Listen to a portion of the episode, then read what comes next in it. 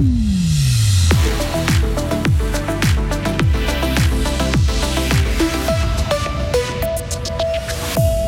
C'est non. Le Conseil fédéral réaffirme sa position sur la réexportation des armes suisses. Il Ticino si est innamorato dit Alain de Rémy. Une pétition veut formaliser le fribourgeois au poste d'évêque.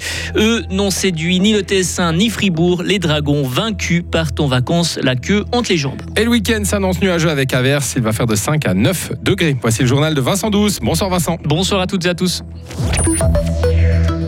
Il ne veut toujours pas entendre parler de réexportation de matériel de guerre vers l'Ukraine. Le Conseil fédéral a une nouvelle fois délibéré sur le sujet aujourd'hui.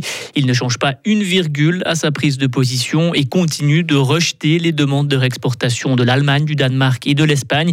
Décryptage avec Serge Jubin, notre correspondant à Berne. Depuis le début de la guerre en Ukraine, le Conseil fédéral a reçu trois demandes de réexportation d'armes achetées par l'Allemagne, le Danemark et l'Espagne, et les trois fois, il n'a pas donné suite.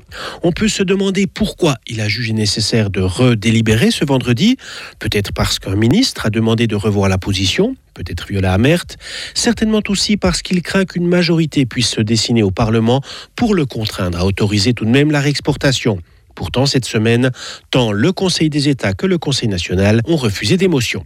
Le Conseil fédéral essaie d'amener un argument supplémentaire. Depuis 2014, écrit-il, et l'annexion de la Crimée par la Russie, la Suisse applique le droit de la neutralité dans ses relations, autant avec la Russie qu'avec l'Ukraine, et ce droit reste applicable, affirme le gouvernement. Et le débat n'est pas fini, le Parlement a encore des propositions sur la table, il va les examiner en mai et en juin prochain. Le fribourgeois Alain de Rémy pourra-t-il devenir un jour évêque de Lugano? La question fait débat au Tessin depuis qu'il dirige le diocèse de Lugano à d'intérim. L'évêque auxiliaire de Lausanne, Genève, Fribourg avait été désigné en octobre dernier pour remplacer l'évêque démissionnaire épuisé. épuisé. Valerio Lazzeri avait annoncé son départ à la surprise générale. Alain de Rémy dirige donc le diocèse sans occuper formellement le poste d'évêque médipiquant. Oui, le fribourgeois d'origine est en quelque sorte un intérimaire épiscopal. Officiellement, il occupe le poste d'administrateur apostolique. Ce sont ses origines fribourgeoises qui posent problème et qui l'empêchent d'être nommé formellement évêque. Selon une clause conclue en 1968 entre le Conseil fédéral et le Vatican, l'évêque du diocèse de Lugano doit impérativement être tessinois. Les origines de cette clause remontent à 1888 avec le détachement du Tessin du diocèse de Bâle. Mais aujourd'hui, Mehdi, certaines personnes voudraient que ça change. Oui, une pétition a été lancée le mois dernier pour lever cette clause et permettre à un non-tessinois de devenir évêque de Lugano. Le texte a jusqu'ici récolté environ 2000 signatures. Écoutez Madalana Hermotti-Lepori, c'est l'une des trois pétitionnaires.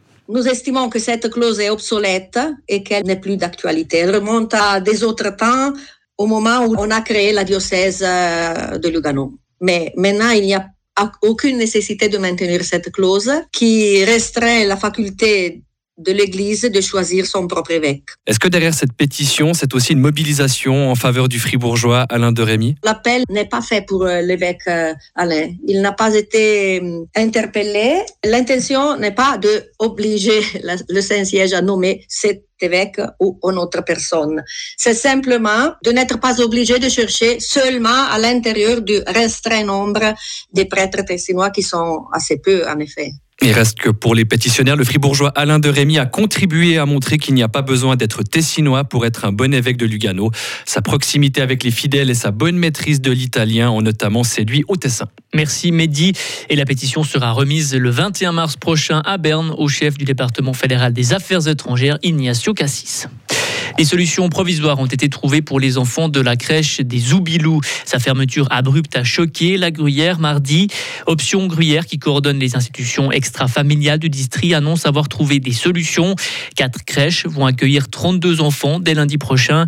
Le service de l'enfance et de la jeunesse autorise ces quatre crèches à accueillir plus d'enfants jusqu'en juillet. Option Gruyère lance aussi un appel à l'embauche. Des personnes diplômées sont recherchées pour soutenir les crèches qui vont accueillir davantage d'enfants. Fribourg-Gotteron a d'énormes regrets. Et oui, la saison des Dragons est déjà terminée. Elle s'est terminée bien plus tôt que prévu, éliminée en pré-playoff par Lugano. Les Dragons ont perdu le deuxième match de cette série 2 à 0 hier soir au Tessin. Marie Seriani a suivi cette rencontre. Une fin de saison abrupte, c'est tout ce que Gauthieron mérite au vu de ce qu'il a présenté durant les pré-playoffs. Un petit but en deux matchs, l'incapacité de s'adapter à la tactique mise en place par Lugano et un manque flagrant de rébellion, autant de choses qui ont condamné les Dragons à réserver leurs vacances plus tôt que prévu. Mais tout ne s'est pas joué hier soir. Les Fribourgeois se sont tirés une balle dans le pied en échouant à seulement un point de la qualification directe pour les playoffs. Ils ont payé plein pot pour leur saison en dents et tous les matchs qu'ils n'ont pas joués à fond. La faute revient aussi à leur entraîneur Christian Dubé qui n'a jamais su construire un véritable collectif. Trop passif derrière son banc, mais acerbe avec sa propre équipe dans les médias, le Québécois n'a pas réussi à faire passer son message. Il est aussi responsable de l'engagement des nouveaux joueurs étrangers Marcus Sorensen, Jacob Delarose, Yannick Wakanen et Victor Rask qui ont semblé jouer sur courant alternatif. Au final, l'élimination de Gauthieron laisse un goût amer dans la bouche de ses supporters, eux qui ont prouvé qu'ils étaient toujours aussi fidèles en garnissant les tribunes de la BCF Arena durant toute la saison. Une élimination d'autant plus difficile à accepter que les Dragons sortaient d'une saison magnifique durant laquelle tout leur réussissait. Au lieu de faire un pas en avant, les Fribourgeois en ont fait deux en arrière. Et Fribourg-Gotteron est donc en vacances. Les Dragons seront de retour en septembre. Retrouvez toute l'info sur frappe et frappe.ch.